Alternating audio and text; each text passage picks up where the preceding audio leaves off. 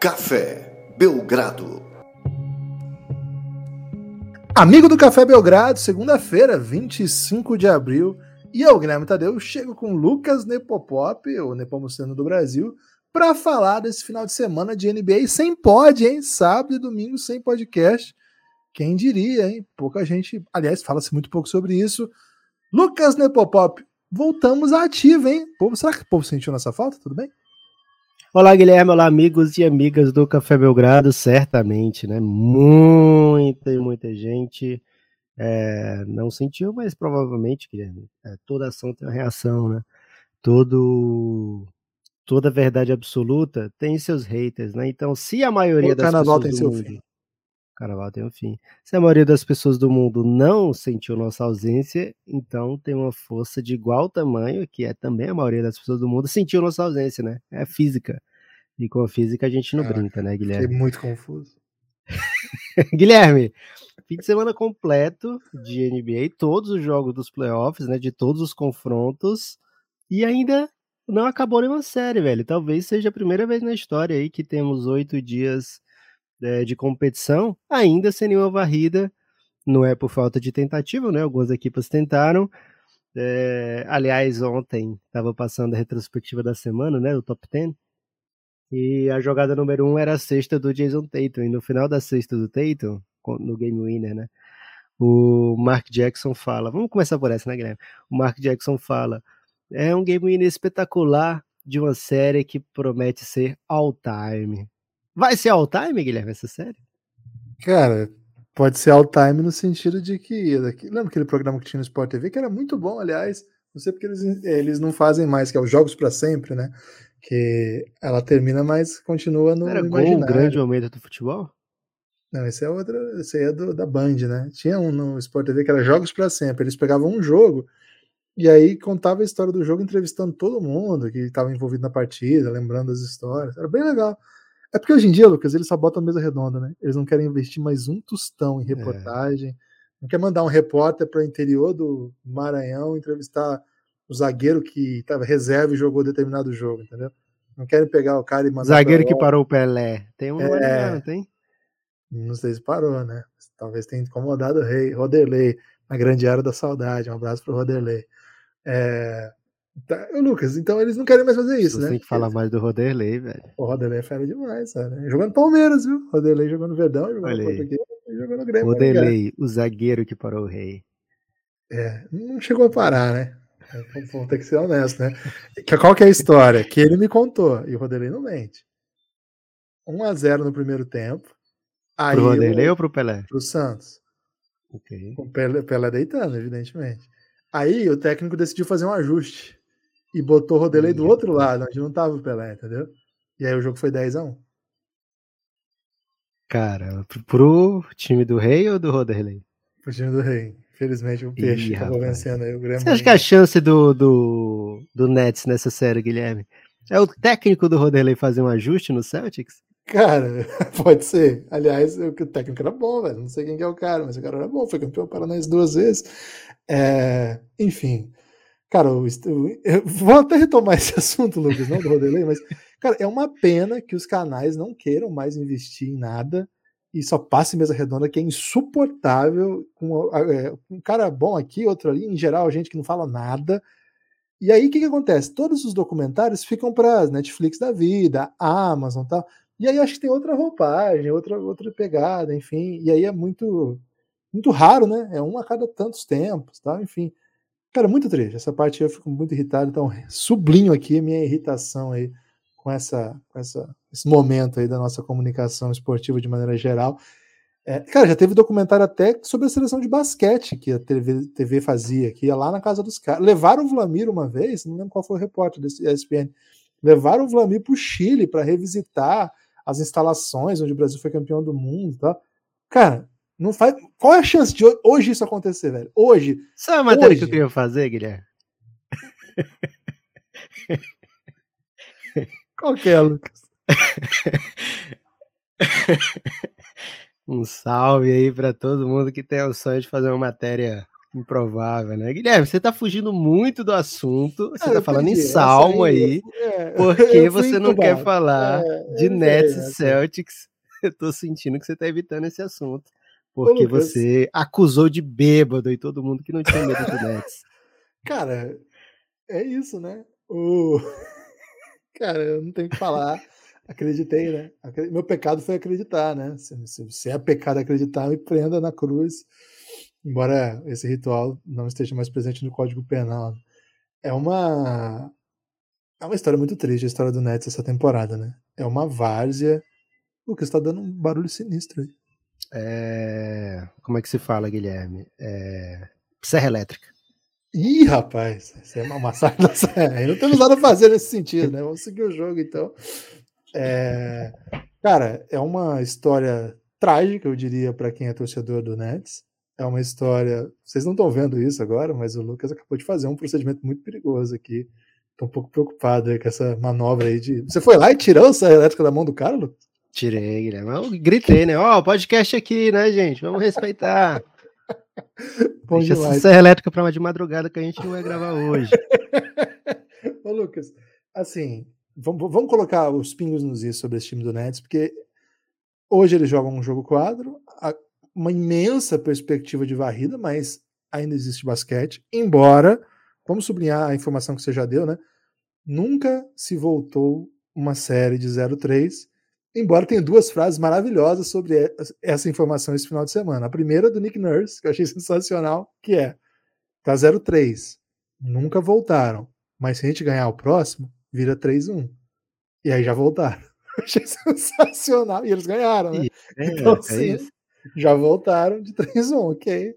É, achei essa sensacional. E a outra eu achei melhor ainda, que foi do Kyrie Irving, que disse: o 3 a 0 de hoje que nós nos encontramos é uma situação muito diferente daquele 3 a 1 que nós nos encontrávamos na final da NBA, que é a série que já voltaram, inclusive, já mencionado. E ele me chocou com essa informação. Sherlock, Sherlock. É, é, Guilherme. 3, 1, né? para começar essa discussão. Mas assim, só para sublinhar, é uma. E ninguém uma falou a frase do hockey, que no hockey já teve? Ah, isso aí falam, né? O tempo todo, né? Só se fala sobre isso no rock, né? E sobre violência legalizada, né? Violência legalizada. Lucas, é uma vergonha. É, a gente não, não pode também ir no resultadismo de dizer que por que não deu certo é uma vergonha. O tempo, a temporada toda a gente falou que era uma vergonha e acho que tem até mais. Quando se contrata Kairi, Duran, daquele jeito que foi, Cara, não foi de imediato assim que nós compramos a ideia no sentido de, nossa, que movimento organizado, etc. Tava muito claro ali, e nós falamos muito sobre isso, que havia um movimento de transição do Nets organizado, no sentido de montagem de cultura, desenvolvimento de jovens, montagem de elenco via. Não, nem, tinha, nem tinha Pix, né, cara? Aquele elenco que eles montaram foi, foi via criatividade, oportunidades, porque como eles tinham feito um negócio muito ruim com o Celtics, eles acabaram ficando muito, ficando muito tempo sem picks. Então eles tiveram que criar uma cultura de, de montar time interessante. Aquele time ficou bem relevante, né? Aquele time que tinha o Kenny Atkinson no comando, que tinha o Jarrett Allen, que tinha o D-Low. Era um time que dava uma esperança, né? A gente olhava para o Nets e via uma cultura nascendo, um time novo, uma maneira de pensar basquete mais baseada na coletividade. Só que aí, Lucas, é um presente cair no colo, que é o melhor jogador da NBA, um dos melhores jogadores da NBA, acompanhado de outro, que é dos melhores jogadores da NBA, decidem vir jogar pro seu time porque acharam seu tá time falando massa. de novo em Salmo, Guilherme? Não, não pode dizer o nome das pessoas. O Kevin Durant, o Kyrie Irving, o Zé Salminho, né? Como diria Thiago Camelo, Zé Salminho. É, o... Os dois Tem uma missão de dar exposed, Guilherme. Toda vez que você falar em Salmos, tô com essa missão. Aí. Me chama de Zé Salminho. Vai ser o título do episódio, hein? Zé Salminho ataca novamente. É... E, cara, e aí você fica numa encruzilhada, né? Inclusive, aquele move foi muito bizarro, porque eles ainda, ainda obrigaram a trazer o DeAndre Jordan junto, né?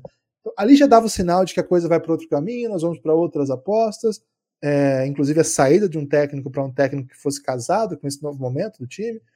Enfim, hoje, depois de dois anos, três na verdade, um deles o Duran não pôde jogar, então é difícil. Mas assim, depois de três anos, a gente olha para eles e fala, né? Cara, que caminho é esse? O ano passado eles poderiam ter sido campeões. Ficou, não ficou longe de ser, de ser campeão ano passado. ficou perto de ganhar dos campeões por conta de uma, um lance que o dedão do Durant é grande demais.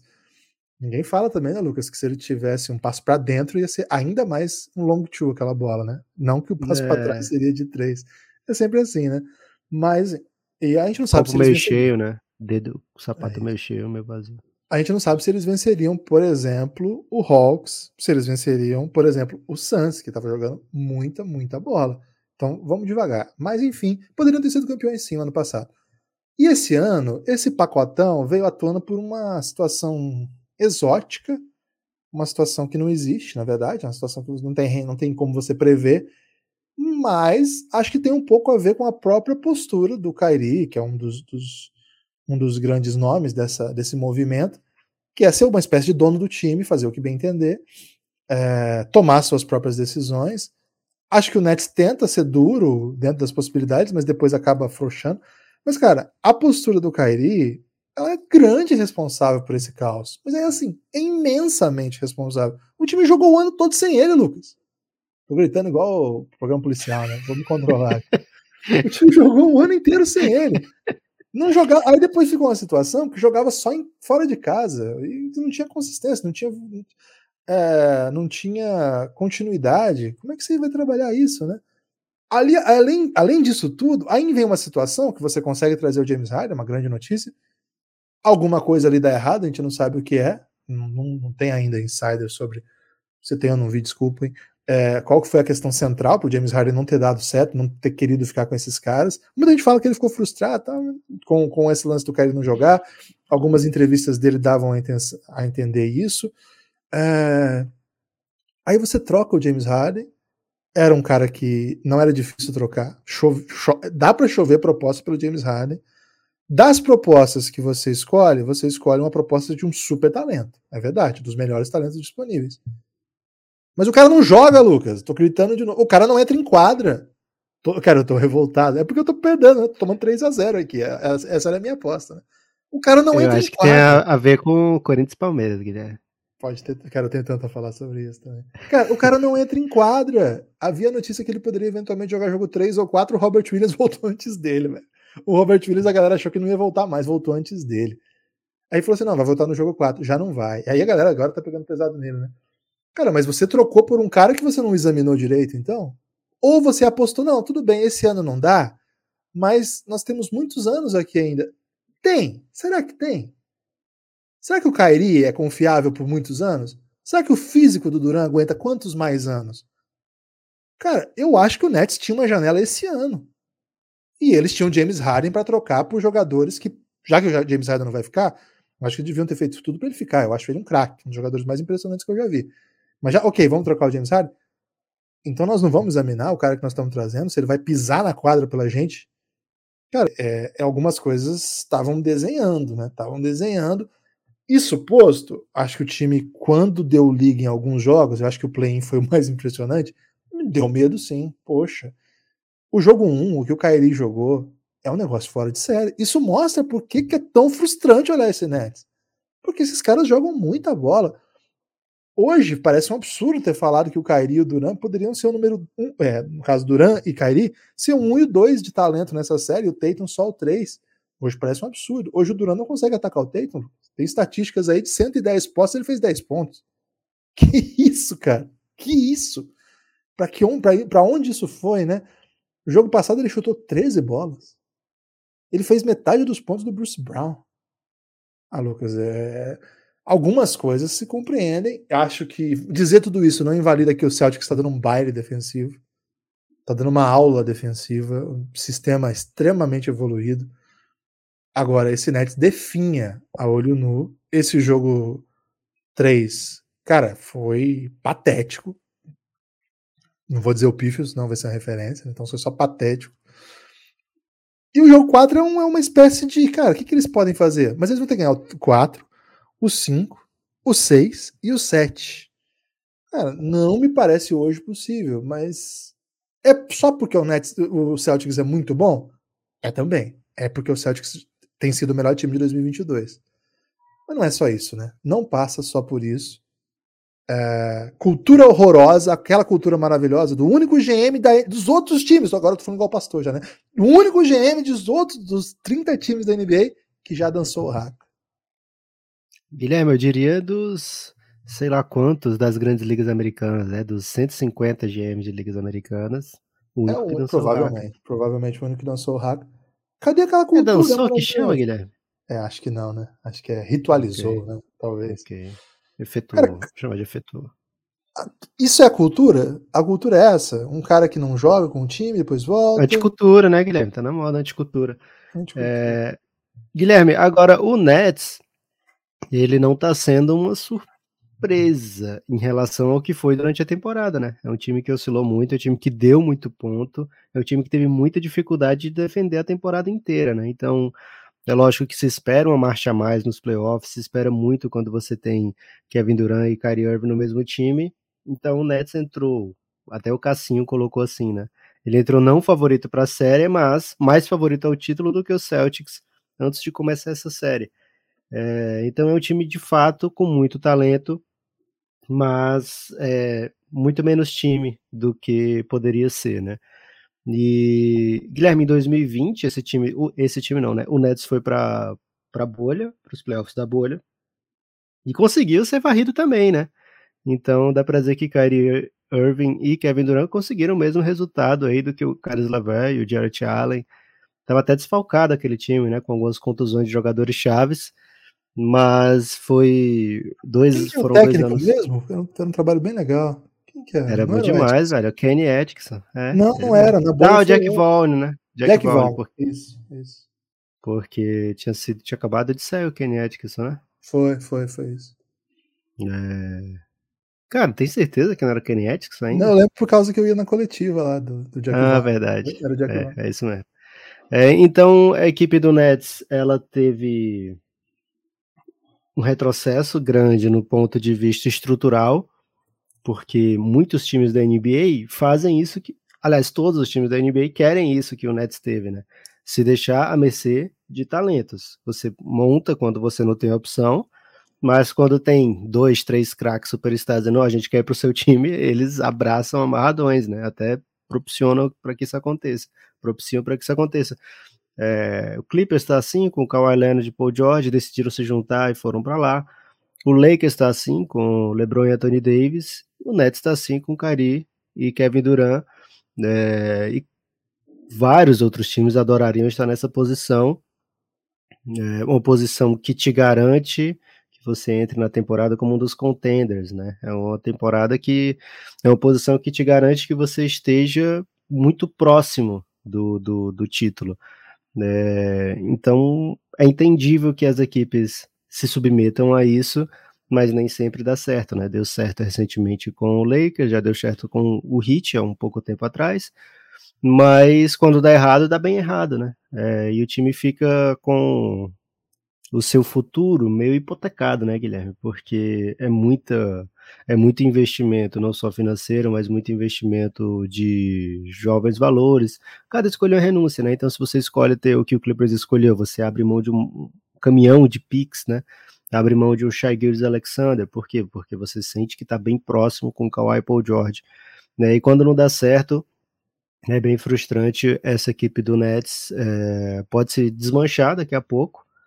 Kyrie Irving e Kevin Durant não são exatamente assim é, certezas para o longo prazo, são jogadores que pensam diferente, são jogadores que, que se portam diferente, né? Então não é garantido que fiquem para o longo prazo, né? Tá no quarto ano agora, vamos ver como é que fica. E a gente já viu, por exemplo, trouxeram o Harden, o Harden um ano depois já não queria estar ali, né?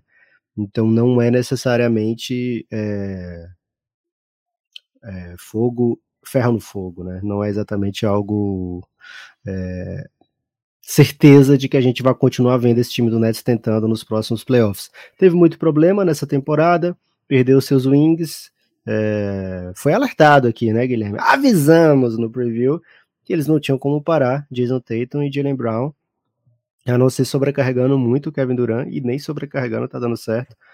Os dois garotos estão tão voando para cima do Nets mesmo e o elenco do, do Celtics continua aplicando a defesa, uma das melhores da liga. Acho que a história dessa série não é o Brooklyn Nets. O Brooklyn Nets poderia ter é, sorte melhor contra vários outros times. Não deveria estar nessa situação, você falou muito bem, Guilherme, é muito por causa do Kyrie não ter jogado durante a temporada. Se ele joga, é, o time teria passado melhor com o período sem o Kevin Durant não estaria jogando contra o Celtics, não, terá, não estaria vindo de play-in, né?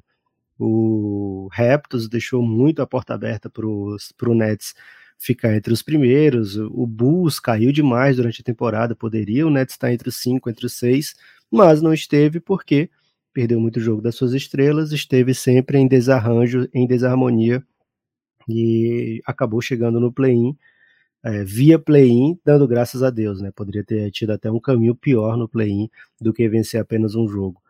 Então, o, acho que a história não é tão o Nets e sim o Celtics. Acho que o Celtics sim se credencia, já vem se credenciando como um dos favoritos ao título. E contra o Nets tem sido clínica, né? Tem sido baile, tem sido aula. É, é a série que deve acabar hoje, Guilherme. O Nets não aparenta estar em condições. O time estava é. tentando Cuidado. Blake Griffin. Cara, não, você, tá, você, tá, você, tem um conceito aí que você não apresentou para o público que eu te apresentei esse final de semana ainda.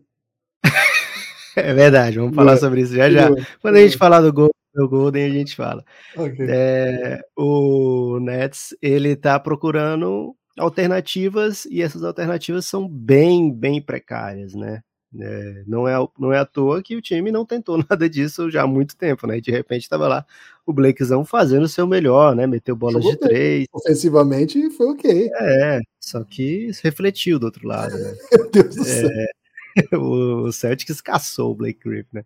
Então, quando ele tentava um arremesso de três e não caía, já estava no prejuízo, né? Quando, enquanto estava acertando, pelo menos estava empatando, né?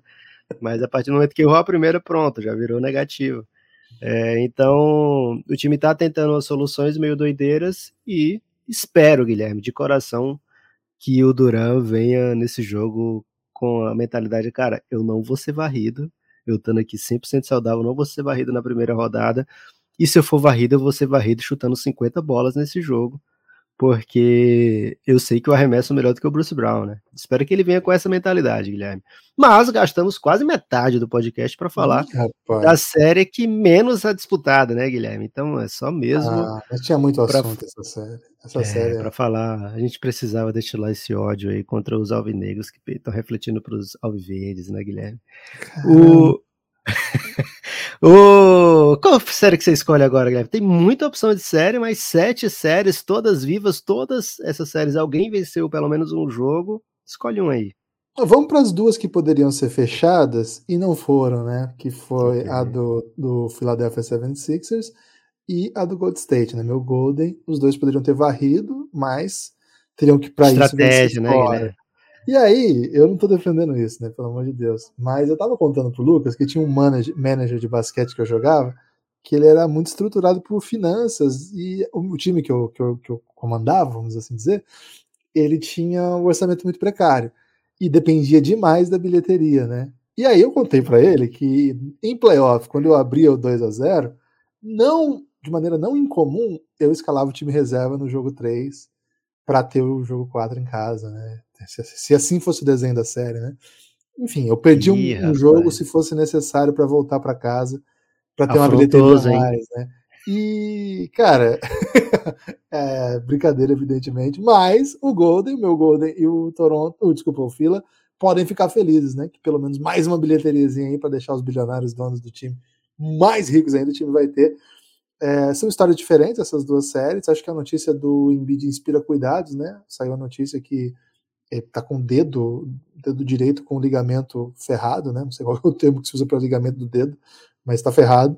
Teria que operar, mas ele não vai, ele vai jogar com o dedão quebrado mesmo, zoado, porque se ele tiver que operar, ele não pode jogar o resto dos playoffs, e evidentemente isso não passa pela cabeça dele. Muda, né? Até porque tá, tá chutando muito, a mecânica passa também pela, pela dimensão dos dedos da mão e como eles estão organizados é, a mão predominante ainda do Embiid, vamos ver como é que vai ser. Agora, o, a, excelente notícia dessa série é a volta do Scott Barnes, aliás, eleito o rookie do, do, ano, qualquer momento, em algum momento aí que a gente for falar de novo dessa série, a gente pode até passar por essa, mas a gente até falou que não seria um absurdo se ele fosse. Já o meu Golden, Lucas, ele ficou bem perto de ganhar, aliás, foi um jogo ruim, né, não foi um bom jogo do Golden State, mas a line-up da morte, né, assim, o Thiago Camelo, que é o maior especialista em Golden State que eu conheço, Lucas, ele me falou que estão chamando lá de line-up líquida, essa é, meteram essa lá. Liquid, Liquid Lineup estão chamando aí esse nome aí.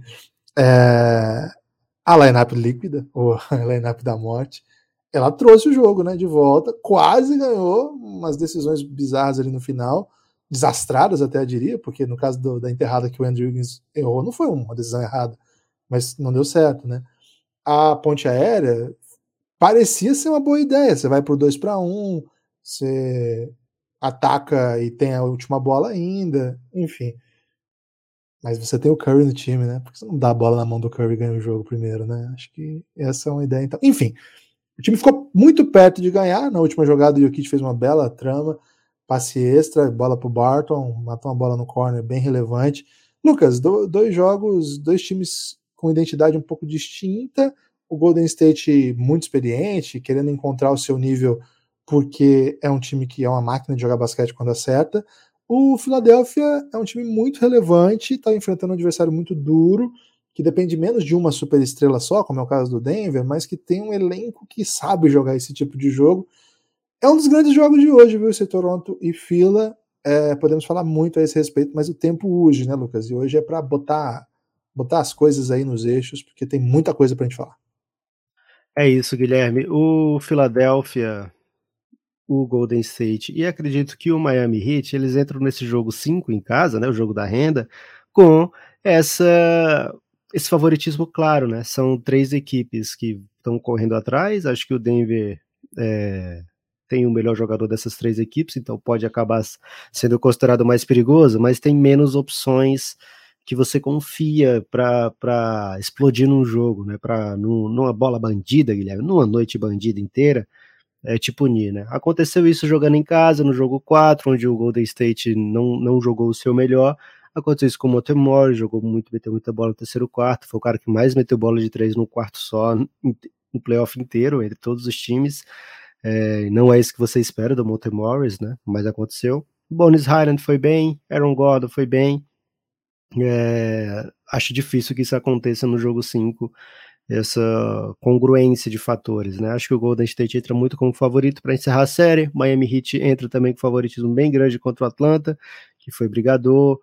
O Triangle e a equipe conseguiu roubar um jogo, é, mas na maioria dos jogos da série foi um overmatched, né? Foi é, um passeio do Miami Heat. O, a equipe do Philadelphia, dois jogos muito, muito duros em Toronto. Acho que o Toronto tem meios de complicar a vida do Philadelphia. E vamos ver como é que fica a situação do Embiid, né? É, ainda assim, ainda é o time favorito para encerrar a série nesse jogo 5. É, se o Embiid for limitado de alguma maneira, a notícia é que o Embiid está machucado, isso não muda o status dele, continua disponível. Não diz assim, ah, ele continua jogando, mas é no sacrifício, ou ah, ele agora não vai jogar tão bem como antes. Não é essa a notícia, né? A notícia é não muda a sua disponibilidade, continua o mesmo em bid. Então, a expectativa é que ele continue dominante, continue forte nessa série. Lógico, né, que a torcida vai ficar, poxa, olha lá, ele tentou roubar a bola do Embiid na maldade, né? Toda bola que o que o Raptors tentava roubar do Embiid, Guilherme, a torcida no, no Twitter, principalmente a torcida americana, né, fala, olha que jogadores sujos do Toronto Raptors, né, tentando bater na mão do Embiid enquanto roubam a bola, né? Mas acho que não tem outro jeito de roubar a bola que não seja tentando bater na bola, né? E a bola do, vai estar na mão do Embiid. Então é um risco que se corre quando você está jogando com o ligamento é, torado, né? É o tear no ligamento, Guilherme, é rompimento, né? Tá rompido o ligamento no, no dedão do Embiid. Ferrado. Então, acha, certo? Pode ser, pode ser um ferrado, né? Ligamento ferrado. Termo técnico, né? É, então, o Toronto Raptors desses três times, acho que é um time que tem mais possibilidade, digamos assim, de incomodar por causa do que a gente não sabe se o Embiid vai ser limitado ou não, e porque o encaixe, né, os, na soma dos quatro jogos, foi quem deu mais jogo. É, nos outros, nas outras séries, o Atlanta não conseguiu oferecer tanta resistência na maioria dos jogos e nem o Denver conseguiu oferecer tanta resistência na maioria dos quartos, né? Dá para dizer assim, inclusive que o Golden State né, voava em alguns desses quartos e mostrava que era um, um páreo né, muito difícil para o Denver sequer tá conviver. Né? Então vamos ver como é que fica isso aí. Agora, Guilherme, nas outras séries, aí tem jogo, né? Hum. Aí tem um Suns 2x2 contra o né? Pelicans. O Bulls também ah, sim, esse retrato parecido com o Miami, né? É, a do Bulls é... A do Bulls tá mais tipo Nets, viu? Mais Nets e Celtics é, do que... Porque, cara, foi meio por acaso essa vitória do Bulls aí. Pô, mas é, perdeu o Middleton, o Bucks, e parece que ficou mais fácil o jogo, velho. Foi no jogo que o, que o Middleton saiu, né? Talvez tenha tido algum tipo é, de impacto. impacto ali, né? É. é, que você tá, pré, tá com um plano de jogo baseado em ter o Middleton, né? Você não, não, não se preparou antes para essa ausência. Fica, Fica o choque. Né? Fica o choque do time, né? Mesmo assim, o Bulls jogou uma bela partida, né? No jogo 2. Em alguns quartos, é, quando o Lavine consegue pontuar, é, quando é, a bola do Patrick Williams está caindo, né? Em alguns momentos você pensa, poxa, dá para o Bulls engrossar aqui. Mas é muita coisa que o Bucks pode fazer, Guilherme. É muito, muita maneira que o Bucks pode te punir defensivamente e quando o Yannis parte na velocidade, o Bulls não sabe o que fazer, não tem o que fazer é. É, com tantos desfalques, né? É, mas com, quando você tá com, por exemplo, a próxima série é Celtics e Bucks.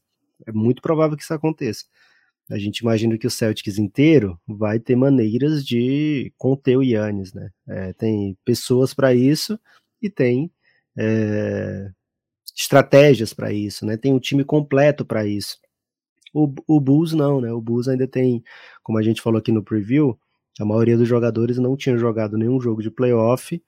É, é um, uma coisa diferente, né? Quando você pega um campeão em série de playoff, pega um dos maiores jogadores da sua geração, é, e não tem jogadores fisicamente capazes de incomodar, né? Quem sabe daqui a uns anos o Patrick Williams possa fazer isso, né? Incomodar o Yannis no série de playoff. Hoje não dá ainda, né? É, e o time muito desfalcado, né? Não é o time ideal do, Milwaukee, do Chicago Bulls, não é o time que se esperava, né? É, colocar em quadra em playoff. Então, não foi uma varrida, mas tá parecendo que vai ser aquela varrida de cavalheiros, né, Guilherme? 4 a 1 sem muitos dramas. As outras três séries são. São três que estão faltando? É Dallas e Jazz, Suns e. e Pelicans. Pelicans. Tem mais alguma? Do, do leste foi todas, né? Ah, ah, então são é, essas duas é só. É isso, é. é. São essas duas séries que estão com a carinha de quem tá gostando demais, né, Guilherme? Uma carinha assim de não sabe. Ah, Wolves e Grizzlies, né? 2x2 também. Ô, louco, até esqueci dessa série, cara. Poxa. É, são, são três séries da Conferência Oeste com, com interrogações, né? Acho que o Memphis sai fortalecido, o Memphis e o Suns foram para fora e buscaram o 2 a 2 né? É... Tinham perdido o mando e os dois buscaram o 2 a 2 mas eu acho que o Memphis sai com uma carinha assim de. sai com um sentimento de, poxa, dava para ter levado esses dois jogos, né? O Memphis teve um jogo 4 muito atípico, com muita dificuldade do, do, do Jamoran pontuar, com muita dificuldade de, de defender, é, muita falta, né? É normal também quando o time joga em casa com a pressão da torcida. Você fica mais agressivo, os juízes costumam recompensar essa agressividade no ataque, né? Então, pareceu assim, poxa, num jogo, repetindo esse jogo, podia dar Memphis. Já no caso do Pelicans e Suns, Guilherme, a impressão que dá nos dois jogos é que o Pelicans foi superior. O Suns venceu um deles porque tem um elenco mais tarimbado, tem o Chris Paul que é capaz de encerrar jogos, fechar jogos muito bem, e é um time muito talentoso também, né? Mas o Suns chutou nos dois jogos somados, Guilherme, 11 para 53 na bola de três pontos e bateu é, menos 31 lances livres em relação ao Pelicans nesses dois jogos, né? Então, se a sua bola de três não tá caindo e você não tem lance livre para competir com o adversário, é provável que você vai refletir, refletir bastante, né? Então, o Pelicans foi muito agressivo, Acho que estou muito feliz com o fato, Guilherme, de todo mundo poder ver que Simo Fusca falasse, ele dizer, cara, o Herb Jones é demais, né? É um novato aí que merece todos os louros, todos os carinhos do mundo. É um time que você sequer agora fica lembrando que tem o Zion para jogar, porque a impressão que eu tenho é que, sei lá, se o Zion não vai atrapalhar esse time, se o Zion falasse, ô professor, me bota para jogar, eu não sei se o professor ia querer, né? E ele dizer, não, vai dar tuas dunks aí, que tá dando certo. De blusa, né? De blusa, bota uma calça jeans e vai meter uma dunk, né? Que tá, tá legal. Ganhar uns likes aí pra conta do Twitter do, do Pelicans, seguidores. Porque o que o time tá entregando em quadra, Guilherme, é. Isso aí me pegou um pouco. É basquete, né, velho? Você tá colocando em quadra vários novatos, né? Trey Murphy, Herbie Jones, Alvorado. E eles estão entregando uma edge, né? Aquela. Aquele. Aquela, aquela adrenalina, né, que você precisa em playoff, velho. É um time e você tem o Ingram e o McCollum, que não são exatamente assim, né? Você olha para ele e você não pensa assim, poxa, que energia que eu tô sentindo, né? Não. Então eu acho, eu acho que é exatamente. Good vibes, eles são good vibes.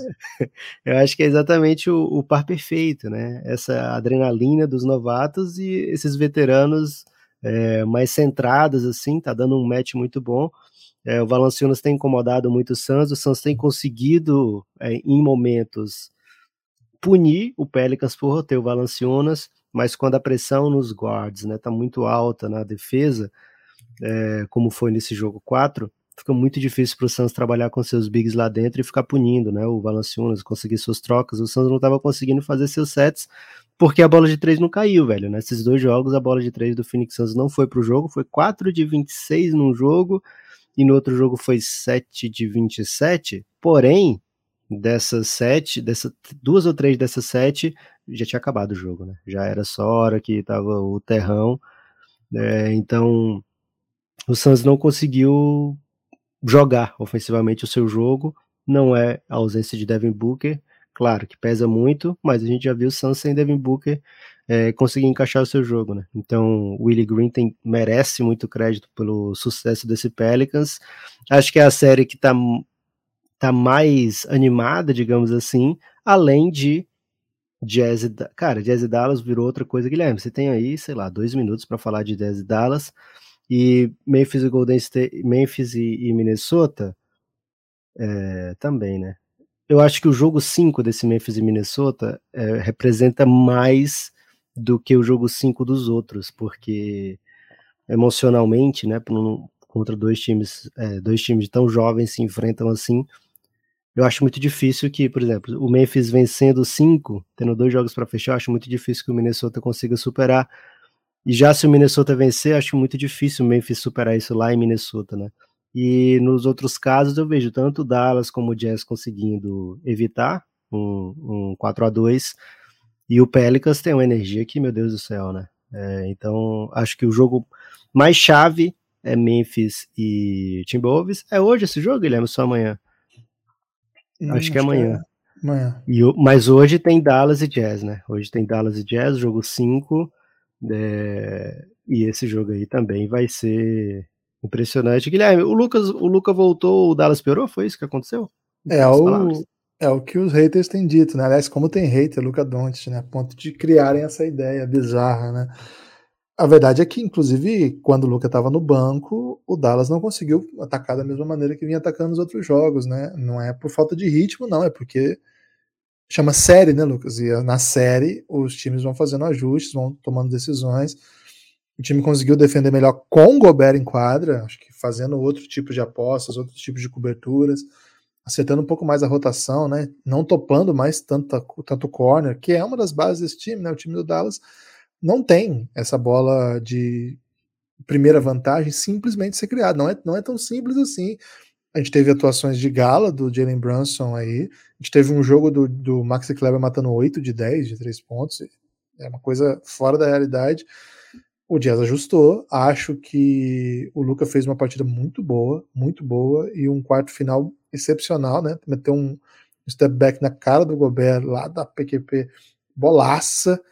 É, mas na bola seguinte, o time do Jazz recuperou e aí na, na bola do jogo.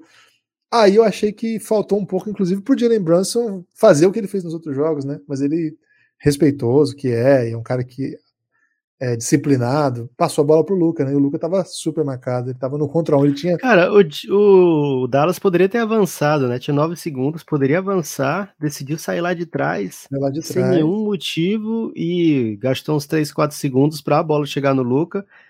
Quando a dobra chegou, o Dallas não tinha nenhum pique, não, não tinha nada não, preparado, nada, né? É. Parecia que tinha sido um timeout com uma ideia muito específica do que as coisas iam acontecer. E o Jazz não, não sabia o que era para eles fazerem, né? Porque porque não combinaram, Guilherme. Porque o que aconteceu foi simplesmente nada a ver, né? É, a última jogada foi muito ruim. Geralmente, quando se usa essa, essa ideia de sair lá do fundo, é para ganhar espaçamento, né? Para você conseguir chegar um pouco com mais de, de intensidade quando você chega. Mas, mas você já passa do, do, meio da quadra já fazendo a sua ação, né? Você tem já fazendo segundos, você já tem que fazer alguma coisa, né? E, não... e a impressão, a impressão que eu tive é que a jogada era de novo para o Spencer Dinwiddie, né? Como aqueles dois game winners seguidos. Eu acho que não era para o Luca decidir de fato, né? Tanto que o Luca ainda tenta um passe forçado para o Spencer Dinwiddie naquela posição que ele matou os game winners, né? Contra o Celtics e acho que contra o próprio Tadias, não lembro agora. Mas foram dois jogos seguidos que ele matou o game winner é, de buzzer beater no mês passado. Foi mês passado? Foi esse mês, acho mês passado, hein? É, a impressão que eu tive era assim: vão dobrar no Luca, vai ter esse espaço, mas eles estavam bem protegidos. O que poderia ter evitado, eu acho, era uma ação individual do Jalen Brunson mesmo, né? Porque ele tinha um defensor à sua frente e o caminho para a cesta. Cara, ele tá jogando muita bola. Ele tá sendo muito decisivo nessa série. Cara, mas ele respeitou, respeitou o Luca. O Luca é o dono do time, é o cara que carrega esse time mesmo, é o cara que cria as ações, que cria os desequilíbrios. A série tá 2 a 1 um, e você não vai reproduzir os jogos que já foram. Então, você, se, o, se, o, se o Dallas soubesse que era só tirar o Luca e beleza, o time vai voar, ótimo, seria maravilhoso, né? Porque daí a rotação você guarda o Luca para jogar a hora que jogava, o Trey Burke, né? Você, tinha descanso, usava o Luca para descansar o Jalen Brunson. Não é assim que funciona basquete. O que funciona é que os times ajustam, algumas ideias dão boa, outras não. O Dallas sobreviveu sem o Luca, mas ainda é uma série muito dura. Ainda é o Utah Jazz, ainda é um dos melhores times da NBA dos últimos tempos, que mais venceu jogos e tá tentando encontrar saídas, né? Por exemplo, uma das coisas que a gente já viu nesse jogo é que vem o Eric Pascal pro Gobert na hora de descansar o Gobert. Antes era só Gobert ou Whiteside. Já tem umas linhas na rotação de small ball. Isso é uma novidade.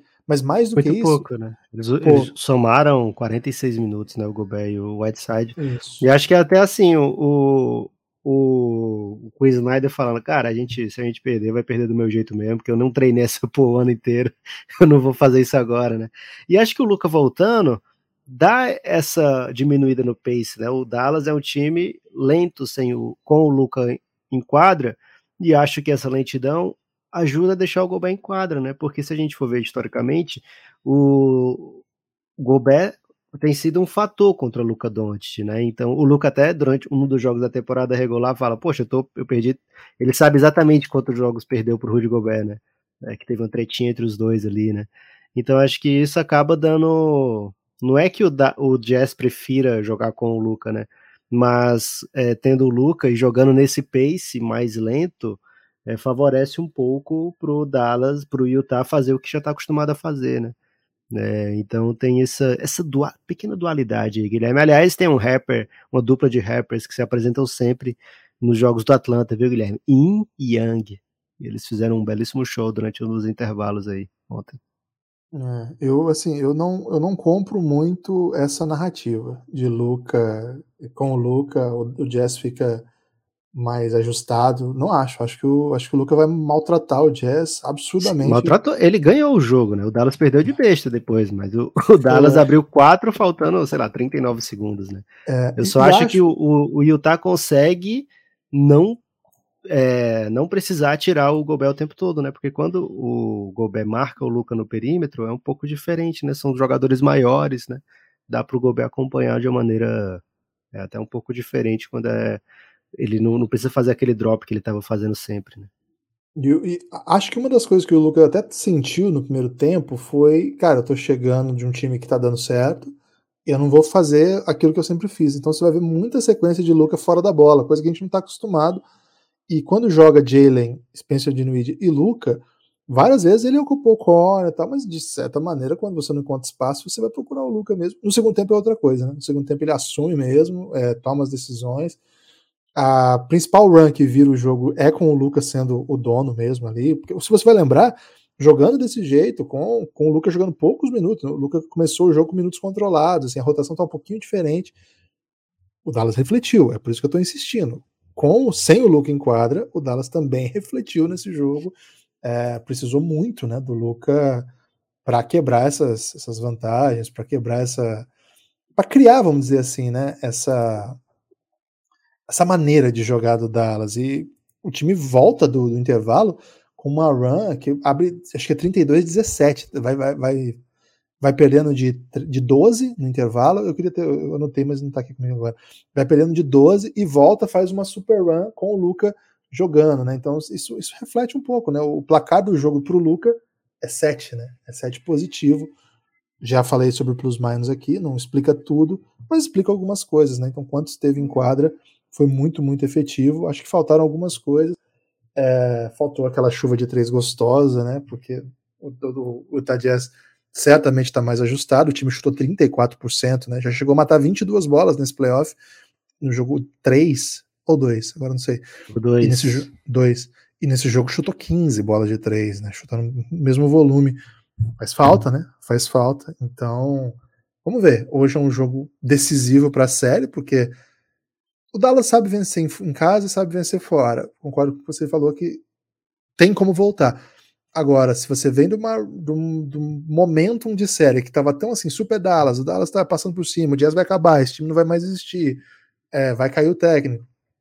Para duas vitórias consecutivas do, do Jazz contra o Luca, sendo uma delas dentro de Dallas, você traz de volta para decidir em casa, o jogo 6, assim, a torcida do, do Jazz vai empurrar, vai ser o caos. Então acho que esse jogo tem cara de final, não tem como perder hoje à noite. Nove e meia da noite, é isso? Acho que é dez e meia, dez e meia da noite, nove e meia no East Time. Esse aqui vai ter que fazer o cafezinho, viu, galera? Vai ter que fazer o cafezinho segunda-feira. Café Belgrado? É... Não, não, cafezinho mesmo. E é na TNT que vai passar, né? Quando é esse pacote da TNT, é aqueles jogos que tem vários canais Brasa, né? Vou até informar aqui, legal, porque a galera precisa dessa informação. Aqui, ó. Jogo só no Sport TV. Só no Sport TV ou seja, vai precisar de mais café ainda para ficar acordado. Tem destaque final, Lucas? Destaque final é o seguinte: se a gente não falou o suficiente sobre a sua série favorita, fique tranquilo, né? Temos feito é, podcasts aí diários, né? Pós, pós rodada. Hoje, é segunda-feira, a gente está tratando de sábado e domingo. Mas durante a semana a gente vai continuar falando aí mais especificamente das séries. Ficamos deixamos muita coisa aqui para falar, viu, Guilherme? Muita coisa que eu gostaria de ter falado aí sobre várias dessas equipes, mas que ao longo da semana a gente vai poder continuar falando. Então, o meu destaque final é o seguinte: estamos produzindo bastante coisa, precisamos do seu apoio. Se você nunca apoiou o Café Belgrado, essa é a hora. Uhum. Se você já apoiou o Café Belgrado em outros momentos e pode apoiar de novo, a gente pede, por favor, encarecidamente que você apoie. O Café Belgrado está precisando. É, pela Aurelo é o meu lugar mais fácil, porque você lá, você apoia e já tem acesso imediato ao conteúdo adicional do Café Belgrado, mas se você apoiar pelo Apoia-se ou pelo PicPay, ou sei lá, manda um DM pra gente que ainda tem outras maneiras, a gente também entra em contato com você e com a Aurelo e consegue liberar para você lá ouvir todo o nosso conteúdo extra. O melhor é lá, na Aurelo, é, procura o Café Belgrado, perfil do Café Belgrado e apoia, tem pelo PC e tem também direto no app Fique à vontade aí, mas por favor apoie o Café Belgrado se puder. Você, Guilherme, tem destaque final aí? Quer falar do Timão? É, o Timão do basquete foi eliminado do NBB, hein? Pinheiros Ih, avançou. Rapaz. Nessa segunda-feira tem o último jogo aí, ah, por, por, se decidir da, das oitavas, né? Que é Rio Claro e Paulistano. São Paulo vai enfrentar o Bauru. Bauru enfrentou, vai vencer o Pato Branco. O, o Unifacisa vai enfrentar o Minas é, Franca vai enfrentar o Pinheiros e a gente está esperando aí o adversário do Mengão, se vai ser o Flamengo, ou se vai ser o Paulistano, ou se vai ser Rio Claro, jogo bem legal. Outra informação de vinculada ao basquete nacional, Gui Santos está escrito no draft, vamos ter um brasa no draft, então vai ter aquele Ih, climinha, aquele climinha gostoso, né, Lucas? Vai ter algum brasileiro misterioso chegando se inscrevendo na reta final? Um Reinan, de repente? No Reinan tá não, ainda não. Ainda não tá na idade. É 17, né? 17 acho que ainda não pode. Tem que ter é. 19, pelo menos, né? 18, 19. Isso. É acho que ele nem 19. fez 17. É, acho que ele nem fez 17. Não sei, é, acho que ele tem 17 ou 18. Enfim, ainda não. É, para mim, um grande talento, o Reinan, mas o Gui Santos, cara, evolução absurda. É, NBB muito legal. Já chamou a atenção de algumas equipes no passado. Vamos ficar atento aí, vamos criar esse hypezinho aí. Tem favorito NBB, reta final? Se a pessoa quiser fazer uma bet na categoria. Franca, né? Campeão. Franca é disparado Franca. favorito. É favorito, agora pode não ganhar, né? Porque o Flamengo é o Flamengo, Gustavo é o melhor técnico do Brasil, São Paulo é atual campeão da Liga das Américas, da Champions League das Américas. É um time que sabe jogar jogo grande. E o Minas campeão do Super 8. Cara, no Facisa hoje é a melhor equipe fora do, dos que foram entre os quatro, né? A equipe que tá com mais momentum, vamos dizer assim, né? Tá passando Boa. por todo mundo, tá muito bem. Porque Bauru, por exemplo, classificou melhor que o Unifacisa. Mas suou para ganhar do Pato, hein? Cara, teve uma hora no jogo 2 que parecia que ia tomar varrida em casa, faltando, sei lá, cinco minutos, estava empatado o último, último quarto. E aí ganhou bem o jogo, ganhou o jogo e ganhou bem o jogo 3. Então acho que o Facisa é o melhor do, do, fora do top fora aí. Tá bem legal, viu? Esse ano tá bem legal, tá bem aberto, fazia tempo que não ficava tão aberto assim. Porque o Minas, que desses quatro melhores, vamos dizer, o que menos tem punch, acabou de ganhar o Super 8 na, cara, na cara do Flamengo e acabou de eliminar o Flamengo do, da Champions League das Américas no Rio. O Flamengo é o campeão do, da Intercontinental, né? Imagina. O São Paulo, campeão da Champions Intercontinental, lá na transmissão se chamava de Mundial, né? Mundial, é, Mundial, claro que é Mundial. Ok. E o São Paulo, já que eu falei, e o Franca, cara, ninguém ganha do Franca. Franca tá tipo, passando rodo, inacreditável. Os dois complementos do Franca, Lucas, os dois caras que jogam fora da bola, assim, para absorver as vantagens, né, para aproveitar as vantagens, são David Jackson e Scala. Os caras estão chutando de 3 acima de 50%. Que isso. Que... E aí o resto é tipo Jorginho, Lucas Dias, Lucas Mariano voando, né? Esse time tá bizarro. Esse time tá muito, muito difícil de ser vencido. Por isso e o menino? O menino tá jogando? Qual deles? Menino Rei? Renan joga um pouquinho, né? Tá, tá com, okay. Tá com pouco, pouco volume ainda, né? Tá, tá, tá chegando. Os, os cria estão chegando, mas o Adiel e o Márcio estão jogando, estão jogando bem. Sou fã do Márcio, hein? Joga Adiel muito. também, né? O Cruel. Adiel Cruel.